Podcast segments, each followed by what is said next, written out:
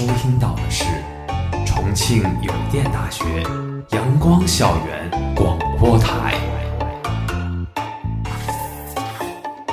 最有态度、最有个性、最具活力的三山 radio。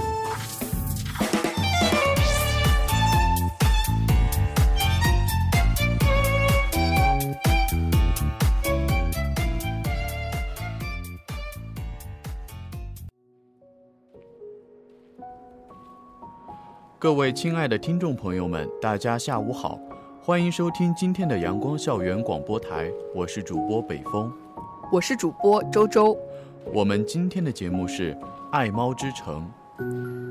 爱猫之城是一座城和一群猫的故事。这座城是伊斯坦布尔。这座城市的大街小巷充斥着许多的猫。你也许看到过这么一则新闻：二零一三年，奥巴马出访土耳其，在伊斯坦布尔圣索菲亚大教堂，他停下来撸了一只猫。猫代表着难以描述的复杂、文化和独特，这也是伊斯坦布尔的本质。没有猫，伊斯坦布尔就会丢失掉一部分的灵魂。《爱猫之城》开头的旁白如是说道：“爱猫之城也叫做伊斯坦布尔的猫，是悉达托伦执导的纪录片，由伊斯坦布尔的猫咪和他们的铲屎官集体出演。与其他萌宠影视作品不同的是，影片并没有从人类的角度去展现猫咪的可爱蠢萌，或是豢养它们的种种乐趣。”而是用刻意放低的摄影机带领观众走进猫的世界，用与猫平行的视角看待生活的这座城市，以及与人类之间的种种关系。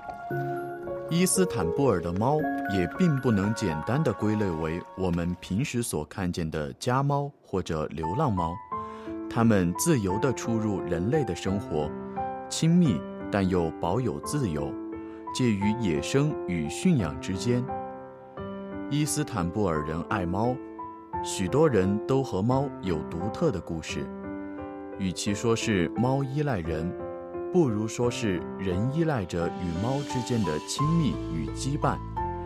有人觉得猫是自己和上帝之间的桥梁，有人觉得猫是自己活在世界上的一面镜子。伊斯坦布尔的猫之所以特别，是因为他们也是这里的居民。伊斯坦布尔是他们的城市。说到伊斯坦布尔，不知道北风对这座城市有没有什么了解呢？说起伊斯坦布尔，我对于它的了解仅限于那一个离圣索菲亚大教堂不远处的地下水宫。那是一个建于公元六世纪的巨大的地下水宫。可以储藏将近十万吨的水。我很喜欢的一部电影《但丁密码》就曾经在那里取过景。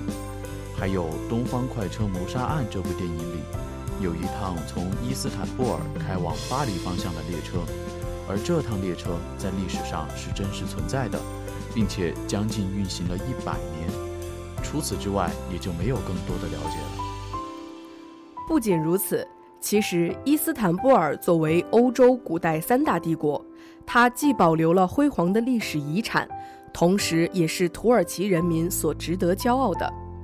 伊斯坦布尔确实由于丰富多彩的文化遗迹使游客着迷，其所拥有的博物馆、教堂、清真寺、宫殿、市场，以及美妙的大自然风光，会让人们流连忘返。夕阳西下时，伫立在博斯普鲁斯海岸边，当看见对岸的窗户在落日余晖的映射下射出点点的橘红，这时你就会深深理解了若干世纪前的人们为何选择了这样一个非凡的地方，也会由衷的感叹：伊斯坦布尔无愧为世界上最美丽的城市。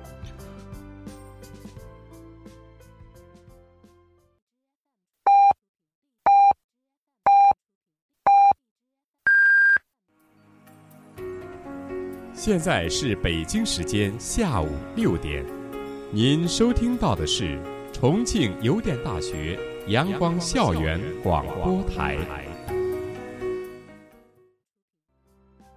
就正如上海大学教授王晓明所说的那样，看一个城市的好坏，就是看树上的鸟、水中的鱼、野猫野狗过得怎么样。若是他们都干干净净、从容不迫。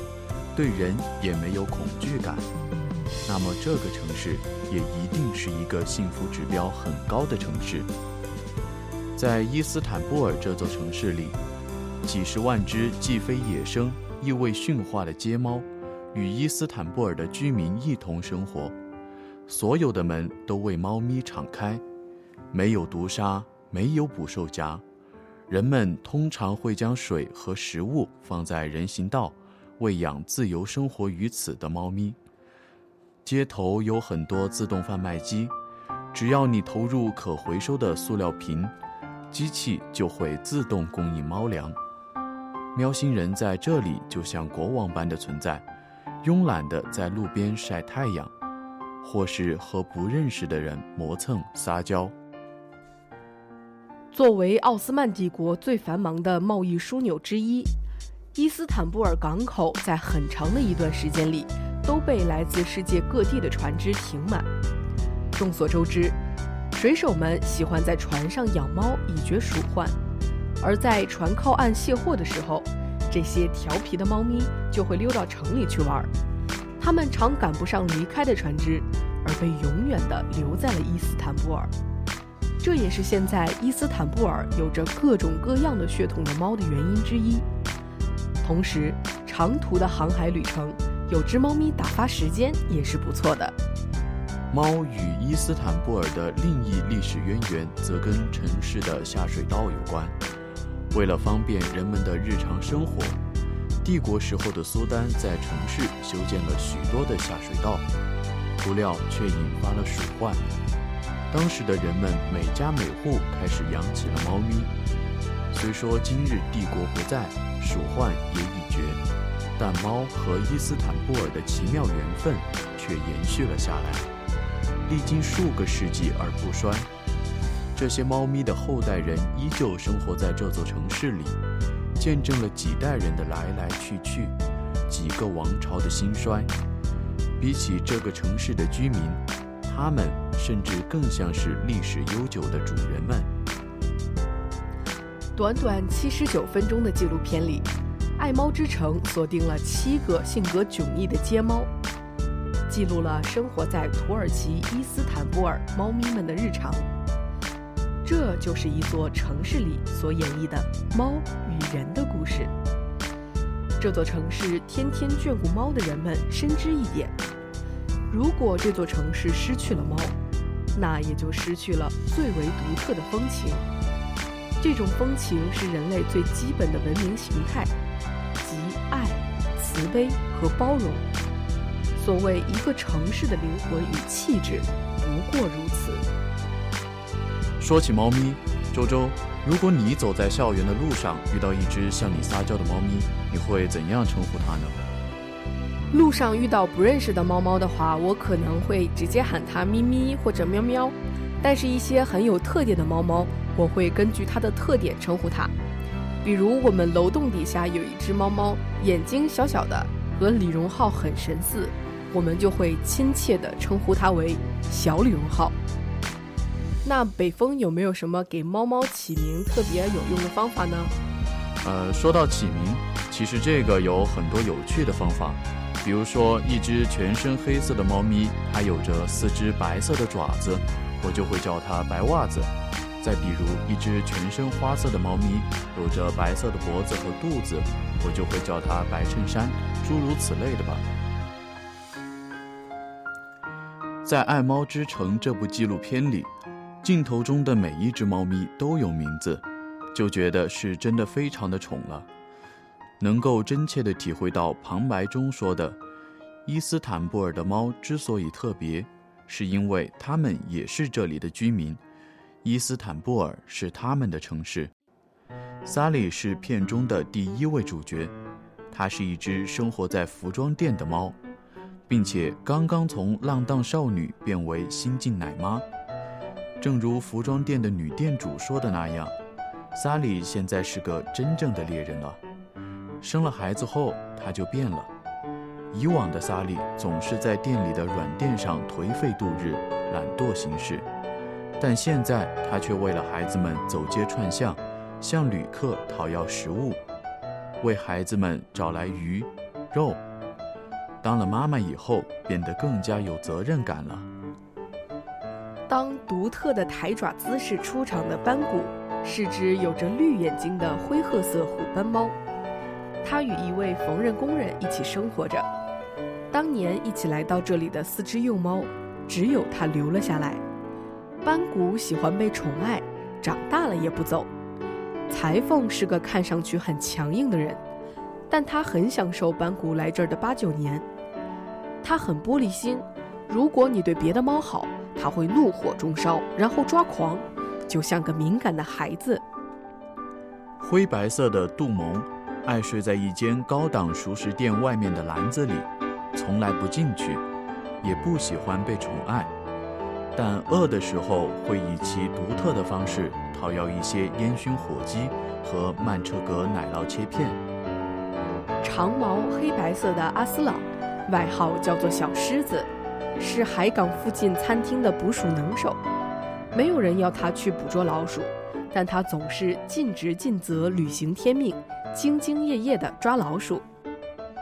丹尼斯是一只灰白色的虎斑猫。一会儿钻进购物袋里，一会儿飞奔到橘子堆上，一会儿抓鱼吃个痛快，一会儿玩着桌布边的彩球，忙活了半天，直到最后才躺在一个舒适的地方打盹儿。集市老板说，他的好日子没有多久了，过些日子市场就不存在了。城市规划的变动对猫群来说并不是什么好消息。短毛黑白相间的甘西斯是一只硬茬儿，他的人类关联人是面包店的老板。甘西斯经常惹麻烦，兽医很了解他，提示框里的所有提示都是用来保护他的。他是一只飞檐走壁的猫贼，出人意料的竟然懂得侧身敲门，而且毫不回避与初来乍到的新猫争夺地盘。短毛黑白色的母猫疯子，是一只性格暴躁、不好惹的攀爬高手。每天早上，它都会巡视自己的地盘，坚决捍卫自己的领土，战斗力超强，不容许其他猫侵犯。它的眼神流露出的是坚定与坚韧。确实和人一样，每只猫都有自己的性格。也会遇见喜欢自己、适合自己的主人，这也许就是缘分吧。北风之前有没有什么和猫猫相处的经历呢？我接触的猫咪不算多，小时候楼下院子里有几只猫咪，但是它们都特别怕人。但是我曾经学着猫叫接近过它们，当时太过于调皮，我接近过它们之后就直接伸手试图抓住它们。结果当然是悲剧的，我的手也被他们抓伤了。我再一次近距离的接触猫咪，就是来到我们学校之后了。我们学校有太多的猫咪，所以接触的机会也会比较多一点。伊斯坦布尔这座城市对于猫的包容，更早来源于先知穆罕默德爱猫的传言，似乎与其背后的宗教背景颇有渊源。直至今天。伊斯坦布尔人对于猫仍抱着具有宗教色彩的敬畏。在影片中，有一位顶着一头卷发的泡面头大叔，他是一位朴素的渔夫，在码头抚养着数只幼猫。他分享了自己与猫咪的故事，听起来颇有几分传奇的玄乎意味。大概在十五年前，渔夫的船在台风中被掀翻，为此。他倾家荡产买回了一艘全新的渔船，不过命运再次捉弄了他。一星期后，因为极端天气再次来袭，船又沉了。这时的我们隔着屏幕都能感受到大叔的绝望。傍晚，正当无助失意的他在海边走的时候，眼前出现了一只小猫，还用爪子指了指他脚下的一个皮夹子。他感到害怕，跑到岸边的餐厅里，但耳旁依旧回响着猫咪的声音。他返回海边，那只猫还守候在皮夹旁边。大叔迷惑地捡起了皮夹子。打开一看，里面有一百二十里拉，而那正是他买船所需的一百二十里拉。大叔说：“这是神的恩赐，而猫就是使者。这就是我爱上这些孩子的开端。”他认为神知道了他的祈祷，用这样的方式帮助他。但这也是一种，就像约翰·肖尔斯所说的。所有失去的都会以另一种方式归来。猫有着一种神秘不可测的力量，在伊斯坦布尔人们的眼里，猫就是最靠近神的生灵。周周，你在生活中有没有遇到过一些什么样的事情，让你觉得猫咪是有灵性的呢？我觉得，与其说猫咪有灵性，倒不如说它通人性更为合适。有一次，我买了一瓶罐装的牛奶，平时装在箱子里，我们家的猫就会偷喝，而且一次咬烂好几罐，太浪费了。被我发现以后，我就把箱子的开口扣上，竖起来顶着墙。我以为这样它就喝不到了，谁知道我发现有一天它会把箱子慢慢的扒拉开，离开墙面，然后打开箱子封口的那面，把头伸进去，接着咬烂包装偷喝牛奶。我至今都没有想通它是哪里来的逻辑，猫猫都这么聪明的吗？还有就是，猫咪经常知道自己做错事，但是死不悔改。比如说，我不让它抓沙发，不让它跳上冰箱，但是它控制不住它自己，总会背着我偷偷干。如果被我看到了，我还没说什么，只是站起来，它就立马变成飞机耳，光速逃离现场，钻到床底下，让我捉不到它。我感觉它知道这些事情是被禁止的，但是它就是一副我错了，我下次还敢的态度。但是偶尔猫咪也会有比较温存的一面，比如说之前在家里都是我的爸爸妈妈和我一起陪伴着它，但是后来随着我上大学之后，我会有很长一段时间没有办法回去看它。白天的时候爸爸妈妈出去工作，家里面也没有人陪它。只有周末或者节假日的时候回去看它，急急忙忙的回去叫它的名字，就叫了一下，它从床底下钻出来，看到我愣了一下，就是那种铲屎官，你终于回来了，我想你了那种眼神，然后飞快的朝我跑来，我的心都化了。伊斯坦布尔的人认为，猫能吸收负能量，释放正能量。人与猫的羁绊，其实是猫给了人一个自我疗愈的机会。片中一位五十多岁的大叔，十几年前开始患有精神障碍，患病后他一度非常迷茫，完全找不到自我。渐渐的，他发现喂猫让自己心情很舒服，于是就决定开始喂猫。这一坚持就是十几年。他每天都很隆重的去集市上买几袋食物，再去固定的几个点投喂猫。猫咪们也很有默契，每次看到大叔来了，都集体簇拥过去。大叔知道每一只猫的名字，知道每只猫彼此间的关系，知道每一只猫过去和现在的状态。对着镜头，大叔慈憨地说：“表面看好像是我在喂养、募集这些猫。”但我的内心真的觉得它们疗愈了我。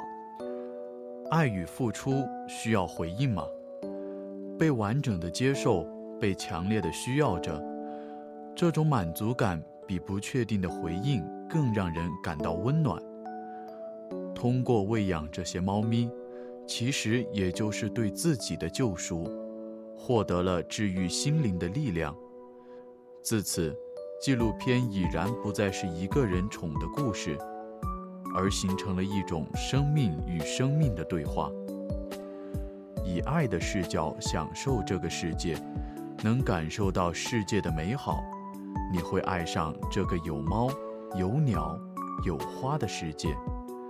特别有感于影片的这句台词：“人类之所以会迷茫，有时候是太关注自身的缘故吧。多留意和关心身边的事物，会有不同的感触与启发。能够爱猫的人。”也能好好爱人。周周，你曾经有没有过撸猫的经历呢？当然有呀！我在去年冬天的时候去过山下的一个猫咖，一进门就被十几只猫猫环绕的感觉实在是太美妙了。当天让我印象最深刻的一件事是，由于冬天猫咖店里开着暖气，进门没多久我就把羽绒服脱掉放在了地上。有一只暹罗，可能是贪恋我的温暖吧，于是它就跑到了我的羽绒服袖子里睡觉。没过一会儿，另一只加菲可能想和暹罗一起玩，就从袖口的位置挤进去，但是被暹罗误会加菲想抢占它的地盘，于是两只猫猫就在我羽绒服的袖子里打了起来，这让当时的我真的是哭笑不得。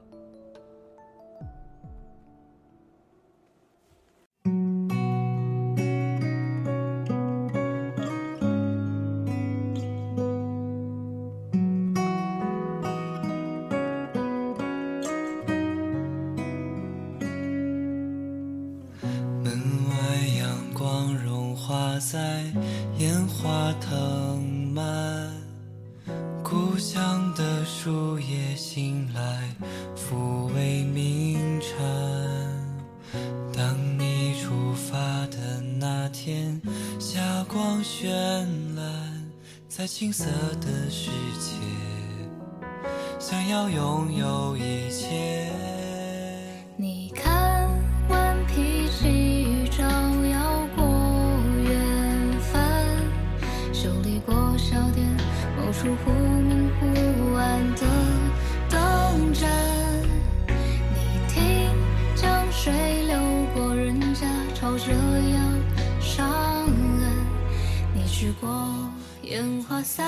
夜的江南。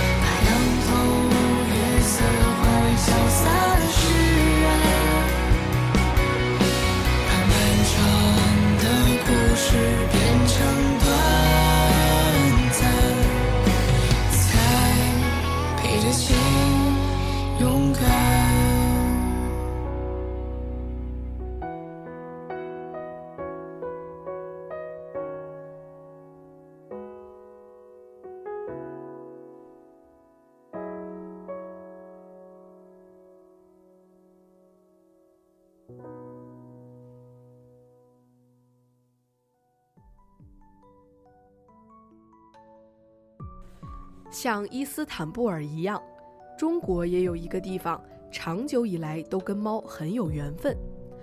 现在，猫咪甚至成为了该地的代表性标志之一。此地就是故宫。每一个去过北京故宫的人都能够看到故宫猫。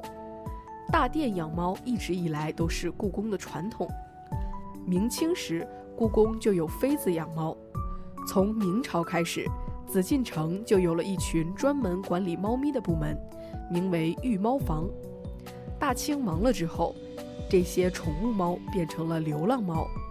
再后来，这些流浪猫又被现在的故宫工作人员收编了。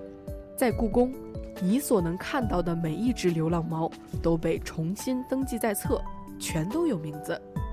这些猫咪代表着千年皇族贵权的尊严。朝代更替，它们一直都在。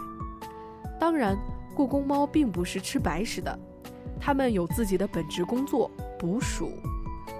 故宫博物院前任院长单霁翔更是在多种场合大赞这些猫咪。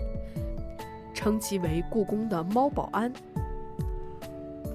现在在被故宫登记在册的猫咪一共有一百八十一只，它们全都打了疫苗，并且定期接受检查。故宫的工作人员称，凡是记录在册的这些猫咪都有灵性，会在固定的地点上厕所，也从未有过抓坏古迹、破坏文物的行为。如今。故宫猫早已经成了网红，还有了经济价值，故宫也因此成为吸猫圣地。故宫的文创产品很多，也都可以看到故宫猫的身影。说起撸猫这件事情，我有一个朋友，他就很喜欢在朋友圈晒他遇到的猫咪，不论是在学校的路上，还是说去到山下或者山上的猫咖店。每一次，只要他有机会能够拍下猫咪，他几乎都会发到朋友圈，让大家羡慕羡慕。那你朋友自己家里有养猫猫吗？当然，他自己家里也养了几只猫咪。每到放假的时候，他都会经常分享自己与自己家猫咪的照片。可是他自己家里有猫猫的话，为什么还要去山下的猫咖店呢？或许是因为在大学的时候离自己家太远，然后想要被猫咪治愈，却又不能够回到自己的家里，于是便选择了去到学校的各个角落，或是选择去到山下的猫咖店。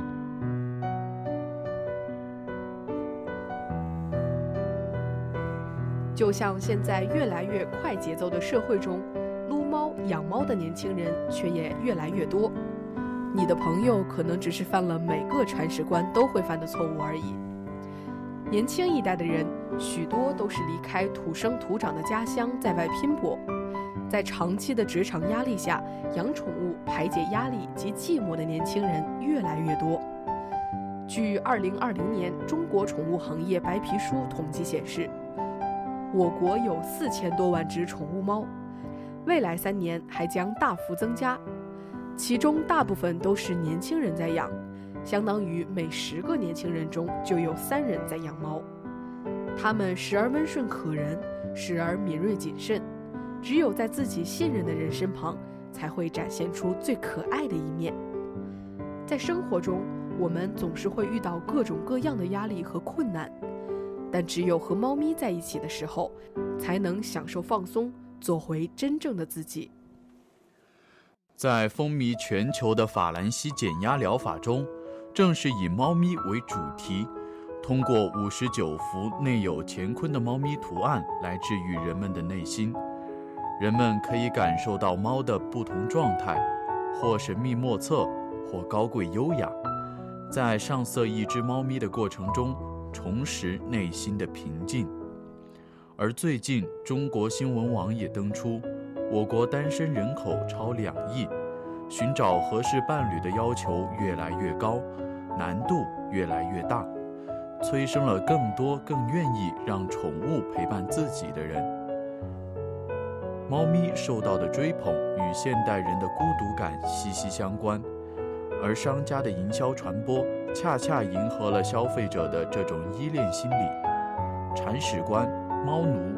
云养猫、猫主人。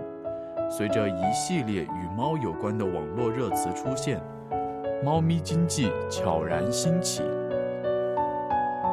猫咪经济学一词最早产生于日本，在日本商界看来，猫咪经济学是指不管经济多么困难，民众对猫及其相关产品的热情一直保持高涨。因此，无论涉及哪个领域，只要商家用对猫咪，就能吸引关注并从中获利。随着日本单身经济的走俏，猫咪身价暴涨。周边产品热卖，催生新商机。在日本，以猫为主题的商品层出不穷，最有名的即经久不衰的哆啦 A 梦、Hello Kitty 和招财猫，还有各式以猫为主题的杂货店，以猫的样子规划的食物，猫咪治愈系漫画、猫咪手账，这些跟猫有关的周边产品都能大卖。同样，现如今在中国，猫咪和它们带来的话题和效益也是水涨船高。喵星人多次占据微博热搜榜的前十名，一些主要发布猫咪照片和视频的社交账号粉丝最高可达几千万。猫咪表情包、逗猫视频、萌猫图片的评论转发量和讨论热度也居高不下。随之火热的是猫味周边产品和服务，比如猫舍、猫粮、猫医疗、猫美容、猫玩具、猫咪咖啡等等。其实说到吸猫，不仅是现在的年轻人，就拿钱钟书和杨绛先生来说，他们都很喜欢猫。解放后，他们住在了清华，养过一只很聪明的猫。小猫长大了之后，半夜喜欢和别的猫打架。钱钟书先生特别准备了一只很长很长的竹竿，倚在门口。不管多冷的天，听见猫儿叫闹，他就急忙从热被窝里出来，拿了竹竿，赶出去帮自己的猫打架。当时，钱钟书和杨绛夫妇与清华建筑系的教授梁思成、林徽因夫妇是邻居。钱家的猫与林徽因的猫是最爱争风头的情敌。钱钟书如果看见自己的猫被林女士的猫欺负了，丝毫不客气，总要用竹竿教训对手。林徽因也非常爱她的宝贝猫，说那只小黑猫是她一家人爱的焦点，任它淘气也一味保护着，没人舍得打两下。杨绛说。我怕钱钟书为猫而伤了两家的和气。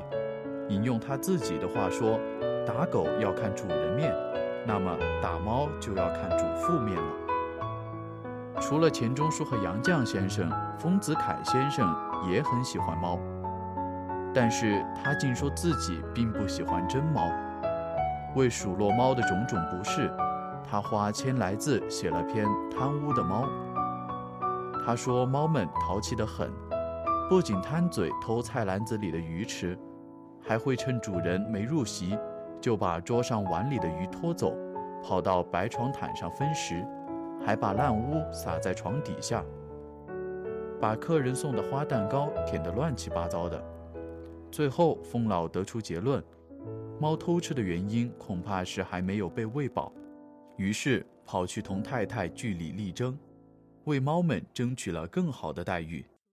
看到这里，大家可能就要笑话了，这不是打脸了吗？如果风老先生要是真不喜欢猫的话，就不会为他们争取粮食了吧，也就画不出栩栩如生的猫咪了吧。在伊斯坦布尔这个回教城市中，还一直流传着猫和穆斯林的传说。先知穆罕默德此条在祈祷之后，发现有只猫睡在他袍子的袖子上。为了不惊醒那只熟睡的猫，先知割断了自己的袖子。另一个则说，先知曾不幸被一条毒蛇攻击，一只勇敢的猫出现救了先知，从此猫就成为了穆斯林的恩人。这些大概可以用来解释猫咪为何在伊斯坦布尔如此受欢迎。其中，在爱猫人士中非常有名的就属日本著名作家村上春树了。村上对猫的喜爱就达到了痴迷的程度。猫陪伴他经历了从落魄到辉煌的各个人生阶段，猫也给他的写作带来了无限的创作灵感。可以说，没有猫就没有村上春树。二零一三年，在村上春树被认为对心灵具有极强的治愈作用的没有色彩的多奇作和他的《巡礼之年》一书出版后，就位列日本畅销书榜首。当一家电视台采访村上春树，为何您的作品总能让人感到温暖呢？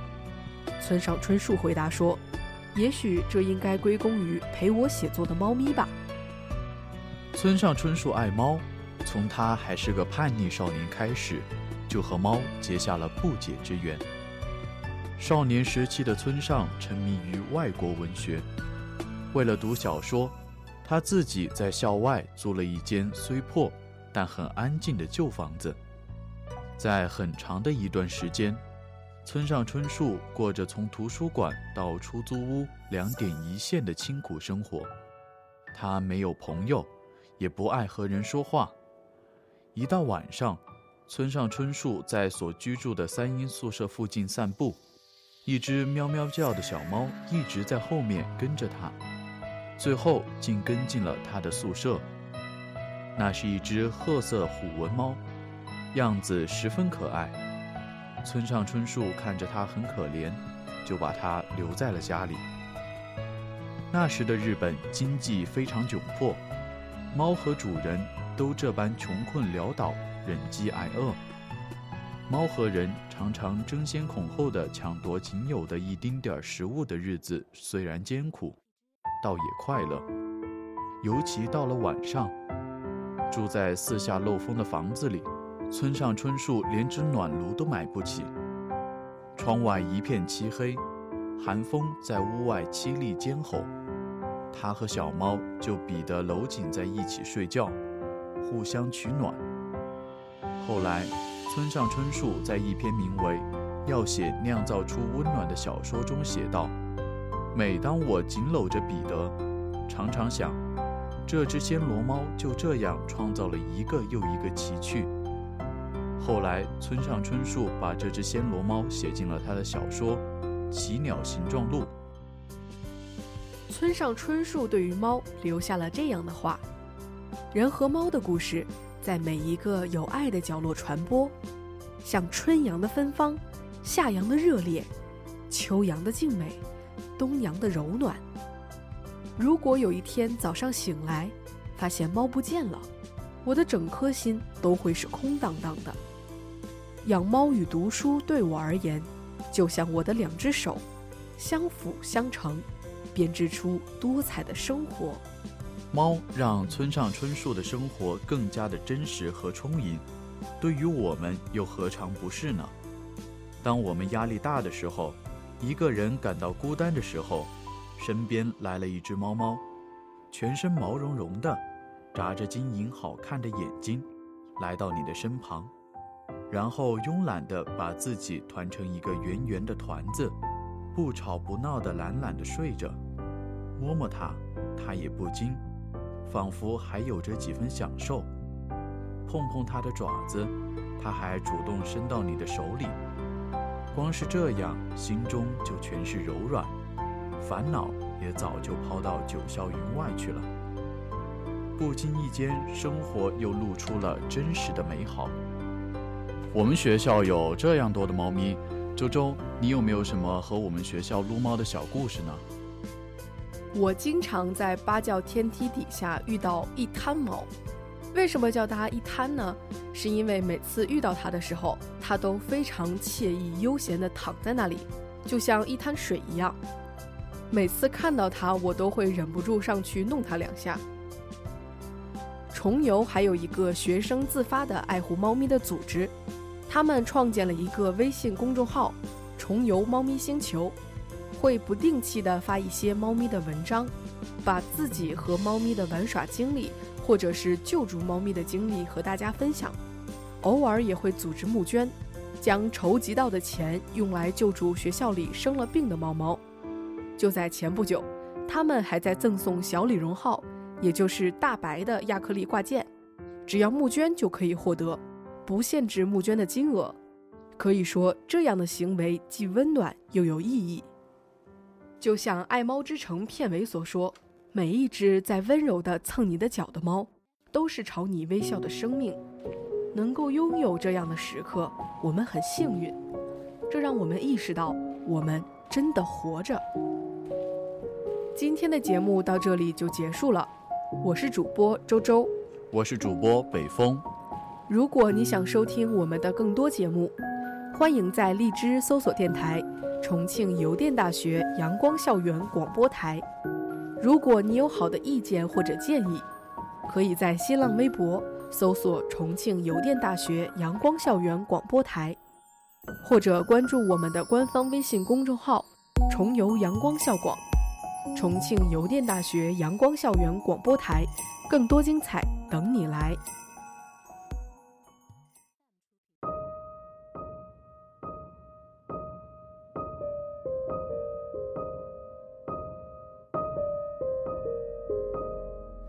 许个愿，苏醒前，能潜入回忆多见一面。蓝天听见风在水面盘旋，风有海浪的语言。我摸不着天的边缘，和海的深浅，当我肯